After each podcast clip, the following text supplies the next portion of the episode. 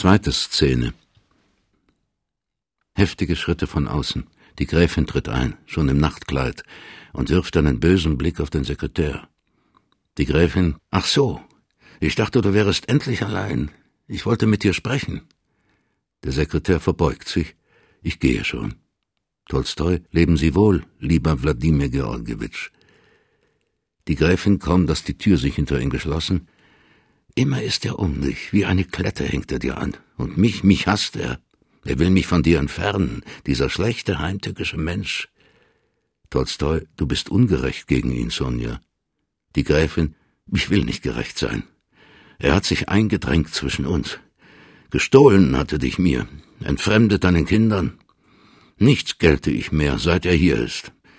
Das Haus, du selbst, gehörst jetzt aller Welt, nur uns nicht, deine Nächsten. Tolstoi, könnte ich's nur in Wahrheit. So will es ja Gott, dass man allen gehöre und nichts für sich behalte und die Seinen. Die Gräfin, ja, ich weiß, das redet er dir ein, dieser Dieb an meinen Kindern. Ich weiß, er bestärkt dich gegen uns alle. Darum dulde ich ihn nicht mehr im Haus, diesen Aufreizer. Ich will ihn nicht. Tolstoi, aber Sonja, du weißt doch, dass ich ihn brauche für meine Arbeit. Die Gräfin, du findest hundert andere. Abweisend, ich ertrage nicht seine Nähe. Ich will diesen Menschen nicht zwischen dir und mir. Tolstoi, Sonja, Gute, ich bitte dich, errege dich nicht. Komm, setze dich hierher sprechen wir doch still miteinander, ganz so wie in der hingegangenen Zeit, als unser Leben anfing. Bedenke doch, Sonja, wie wenig bleibt uns an guten Worten und an guten Tagen noch. Die Gräfin sieht beunruhigt um sich und setzt sich zitternd nieder. Sieh, Sonja, ich brauche diesen Menschen.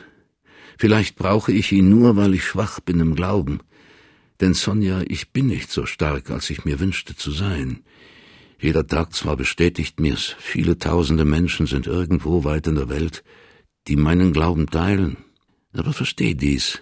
So ist unser irdisches Herz. Es braucht, um seiner sicher zu bleiben, wenigstens von einem Menschen die nahe, die atmende, die sichtbare, die fühlbare, die greifbare Liebe.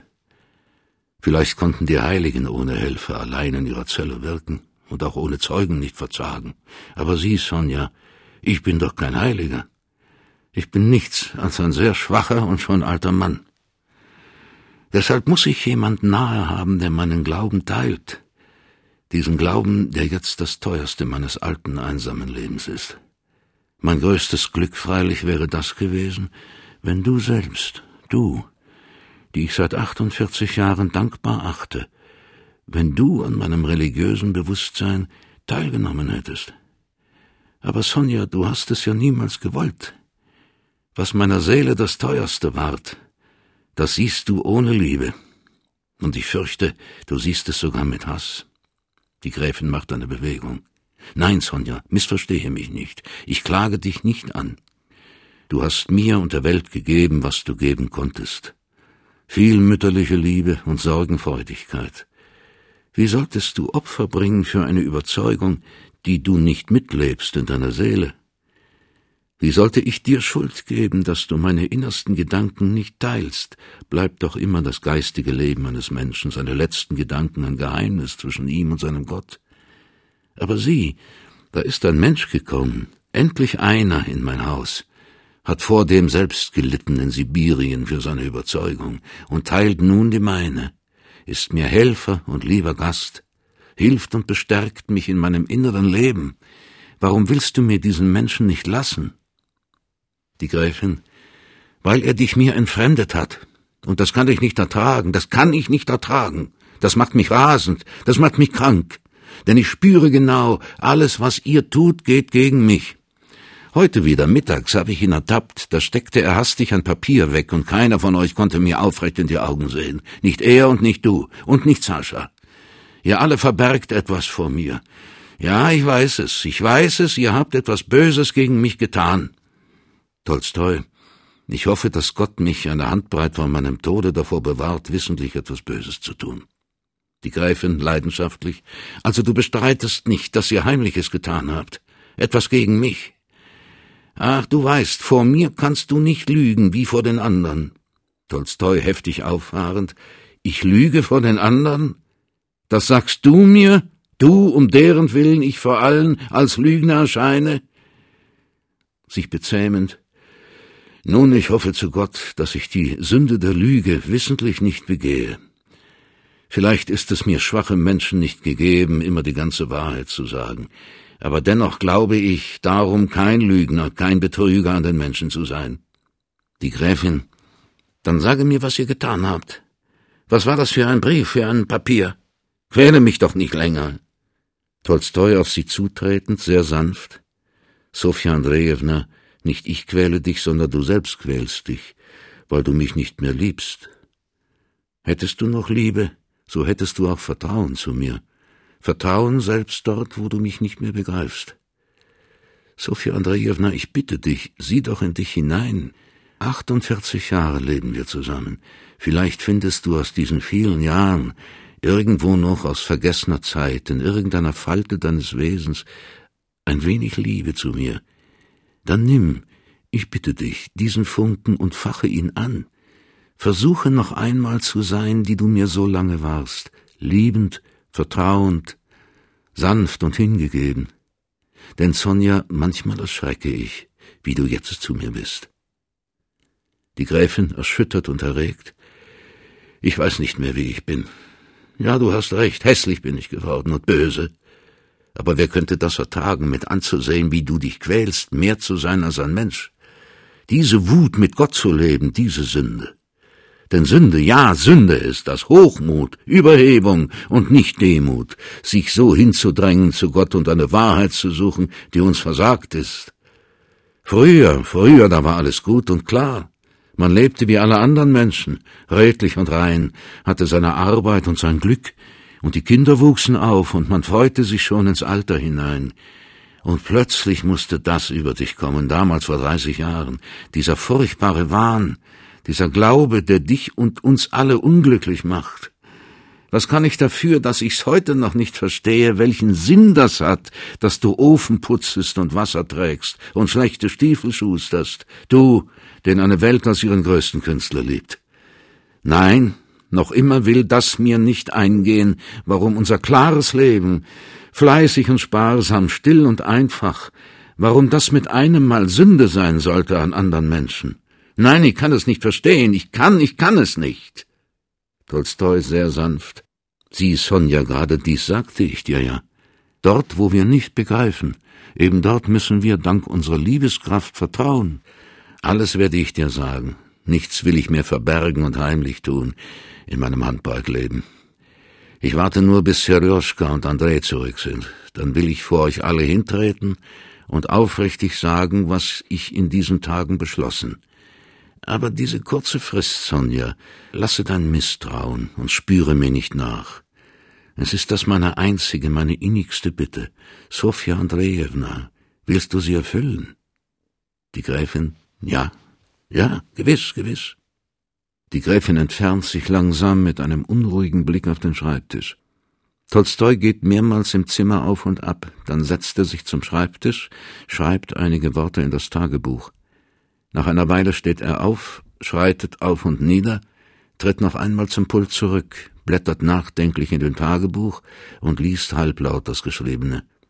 Ich bemühe mich, Sofja Andrejewna gegenüber so ruhig und fest als möglich zu sein, und ich glaube, ich werde mein Ziel, sie zu beruhigen, mehr oder weniger erreichen. Heute habe ich zum ersten Mal die Möglichkeit gesehen, sie in Güte und Liebe zum Nachgeben zu bringen. Ach, wenn doch. Er legt das Tagebuch nieder, atmet schwer, um schließlich ins Nebenzimmer hinüberzugehen und dort Licht zu entzünden. Dann kommt er noch einmal zurück, zieht sich mühsam die schweren Bauernschuhe von den Füßen, legt den Rock ab. Dann löscht er das Licht und geht, bloß in den breiten Hosen und dem Arbeitshemd, in seinen Schlafraum nebenan. Für einige Zeit bleibt das Zimmer vollkommen still und dunkel. Es geschieht nichts, man hört keinen Atemzug. Plötzlich öffnet sich leise, mit diebischer Vorsicht, die Eingangstür ins Arbeitszimmer, Jemand tappt auf bloßen Sohlen in den stockschwarzen Raum, in der Hand eine Blendlaterne, die jetzt vorgewendet einen schmalen Kegel Licht zunächst auf den Fußboden wirft. Es ist die Gräfin. Ängstlich blickt sie um sich, lauscht zuerst an der Tür des Schlafzimmers, dann schleicht sie offenbar beruhigt zum Schreibtisch hinüber.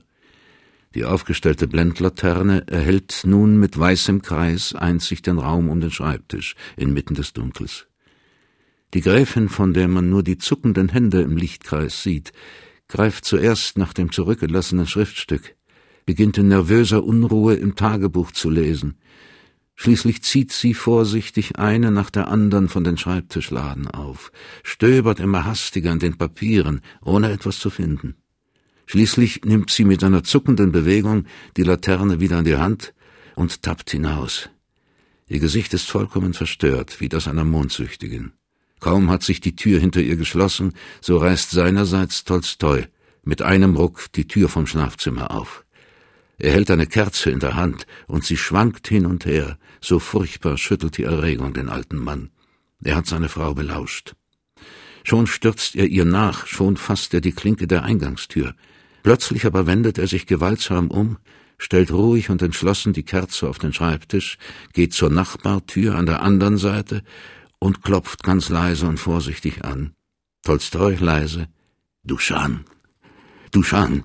Stimme Duschans vom Nebenzimmer her. Seid ihr es, Leo Nikolajewitsch?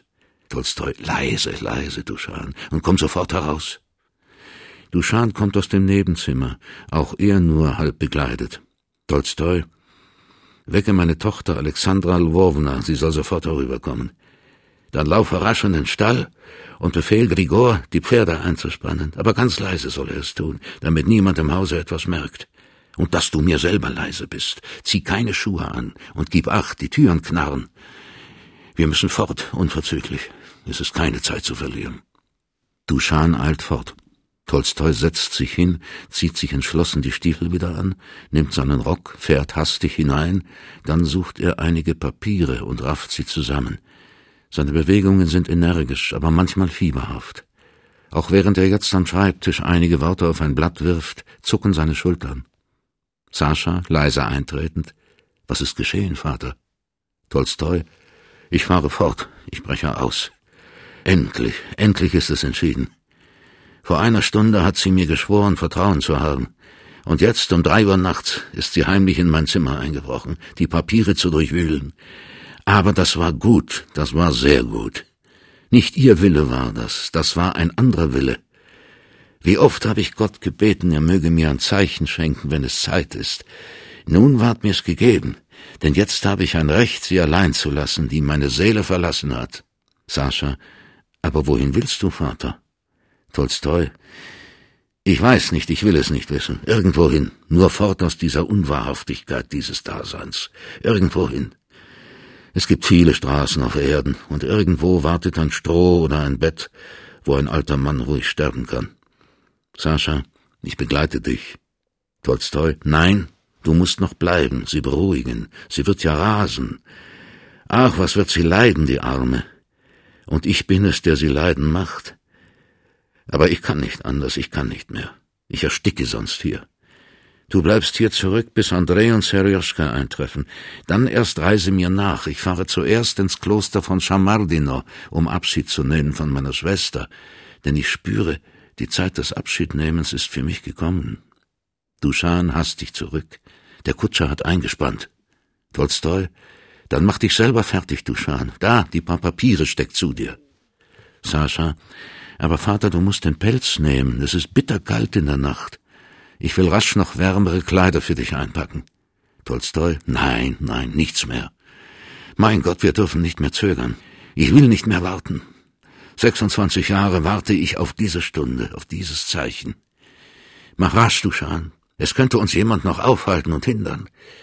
Da die Papiere, nimm die Tagebücher, den Bleistift.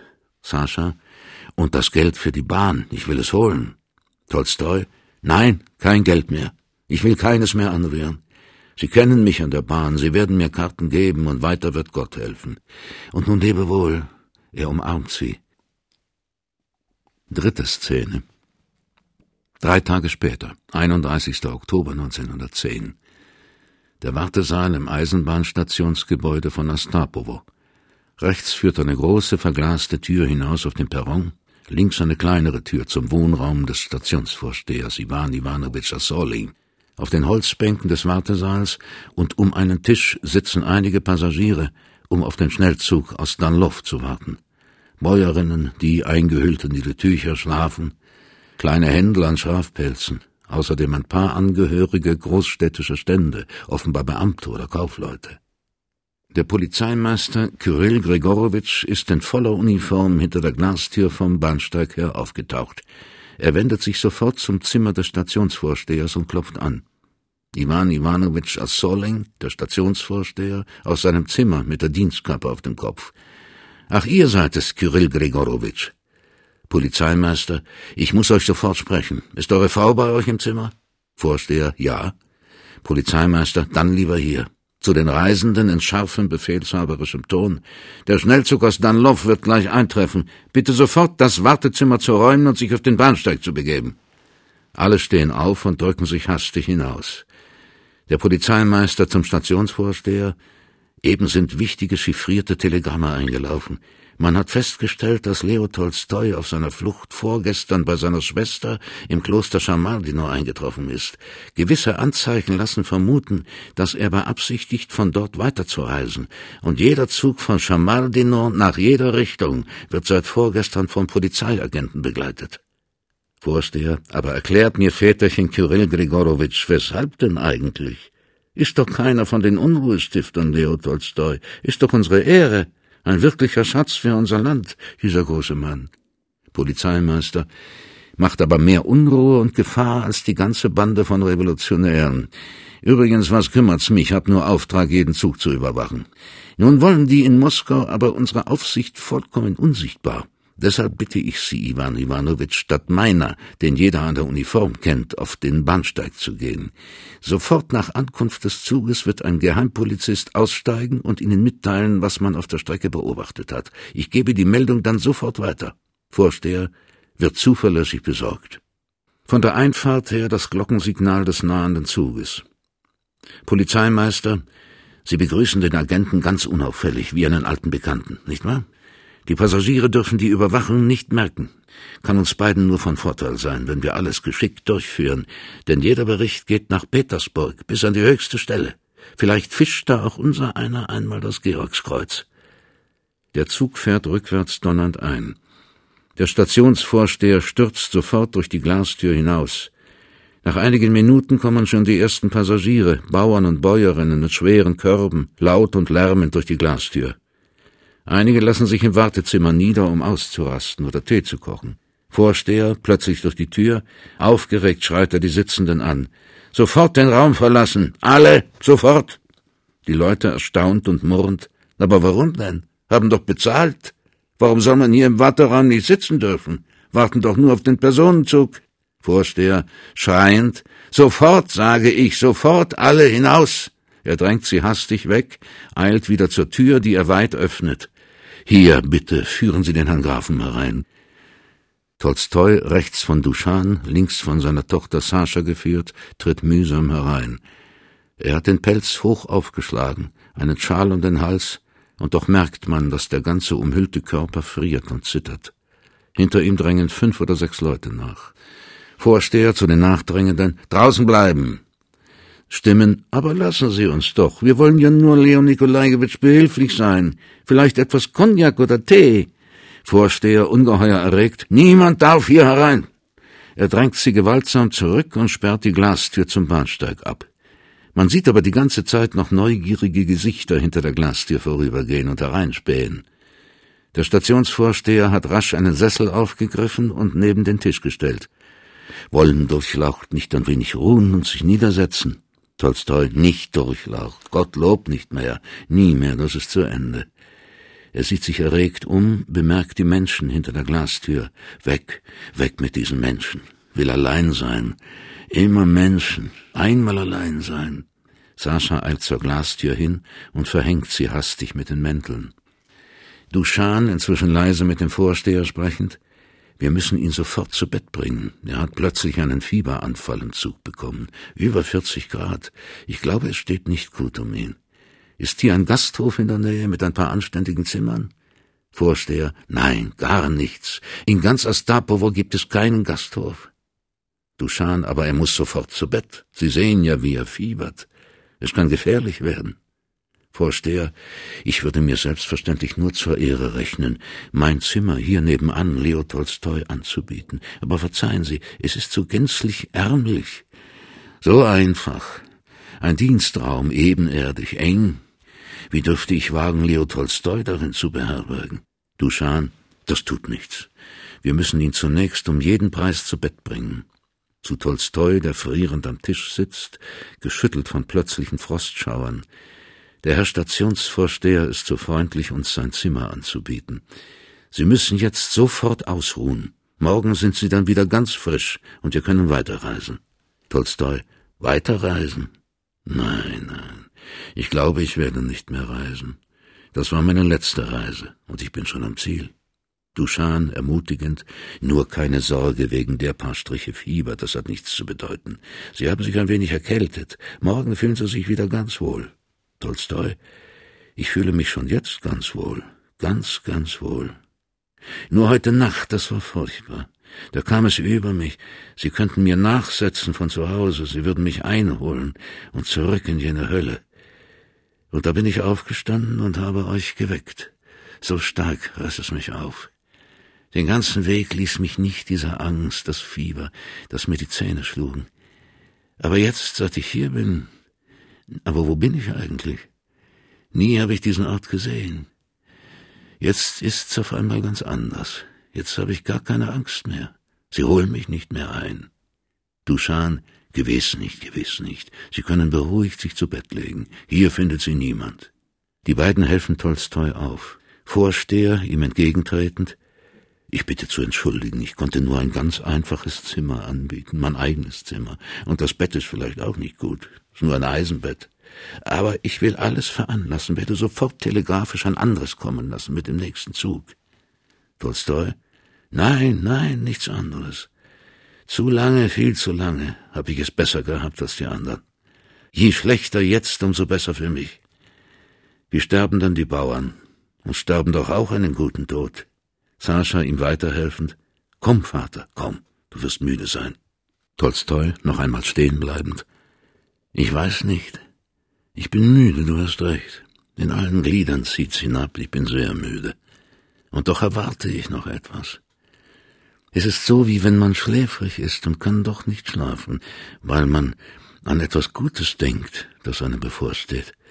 Und man will den Gedanken nicht an den Schlaf verlieren. Sonderbar, so war mir's noch nie.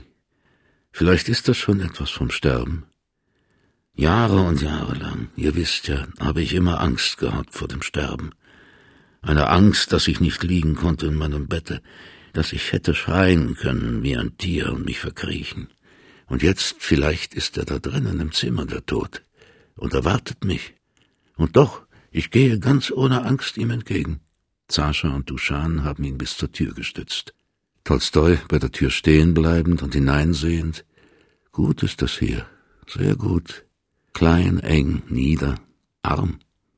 Mir ist, als hätte ich dies einmal geträumt, so ein fremdes Bett, irgendwo in einem fremden Haus, ein Bett, in dem einer liegt. Ein alter, müder Mann. Warte, wie hieß er nur? Ich habe es doch geschrieben vor ein paar Jahren. Wie hieß er doch nur, der alte Mann? der einmal reich war und dann ganz arm zurückkommt, und niemand kennt ihn, und er kriecht auf das Bett neben dem Ofen. Ach, mein Kopf, mein dummer Kopf. Wie hieß er nur, der alte Mann? Er, der reich gewesen ist und hat nur mehr das Hemd auf dem Leibe, und die Frau, die ihn kränkte, ist nicht bei ihm, wie er stirbt. Ja, ja, ich weiß schon, ich weiß. Kornei Wassiljew habe ich ihn damals in meiner Erzählung genannt, den alten Mann.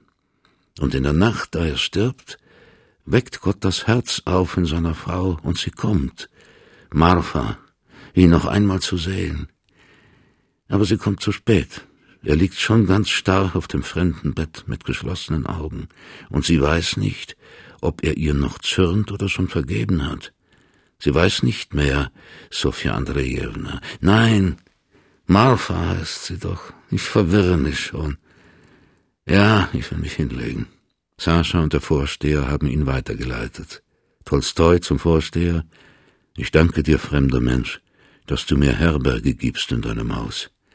Dass du mir gibst, was das Tier hat im Walde. und zu dem mich Kornei Wassiljew Gott geschickt hat. Plötzlich ganz schreckhaft. Aber schließt die Türe. Lasst mir niemand herein. Ich will keine Menschen mehr. Nur allein sein mit ihm. Tiefer, besser als jemals im Leben. Sascha und Duchan führen ihn in den Schlafraum. Der Vorsteher schließt hinter ihnen behutsam die Tür und bleibt benommen stehen. Heftiges Klopfen von außen an der Glastür.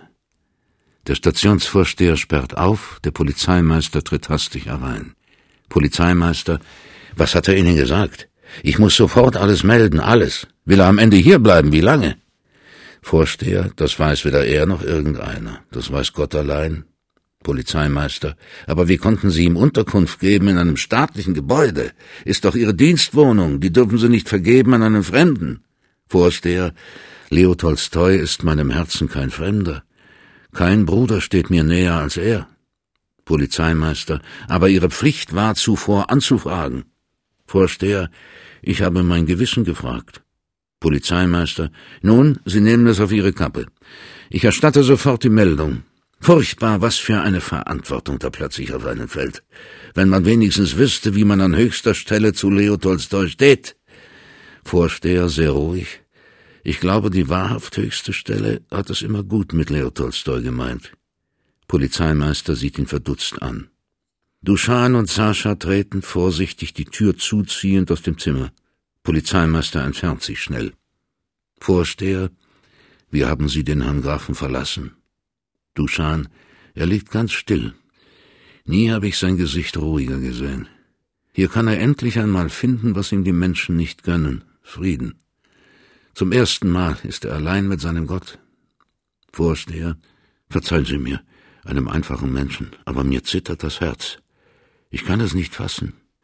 Wie konnte Gott so viel Leides auf ihn häufen, dass Leo Tolstoi fliehen musste aus seinem Haus und hier sterben soll, in meinem armen, unwürdigen Bett? Wie können denn Menschen, russische Menschen, eine so heilige Seele verstören? Wie vermögen sie ein anderes, denn ihn ehrfürchtig zu lieben? Duschan, gerade die einen großen Mann lieben, stehen oft zwischen ihm und seiner Aufgabe, und vor jenen, die ihm am nächsten stehen, muss er am weitesten fliehen. Es ist schon recht gekommen, wie es kam. Dieser Tod erst erfüllt und heiligt sein Leben. Vorsteher, aber doch, mein Herz kann und will es nicht fassen, dass dieser Mensch, dieser Schatz unserer russischen Erde, hatte leiden müssen an uns Menschen und man selbst lebte indes sorglos seine Stunden dahin. Da muss man sich doch seines eigenen Atems schämen. Duschan, beklagen Sie ihn nicht, Sie lieber guter Mann. Ein mattes und niederes Schicksal wäre seiner Größe nicht gemäß gewesen. Hätte er nicht an uns Menschen gelitten, nie wäre Leo Tolstoi geworden, der er heute der Menschheit ist.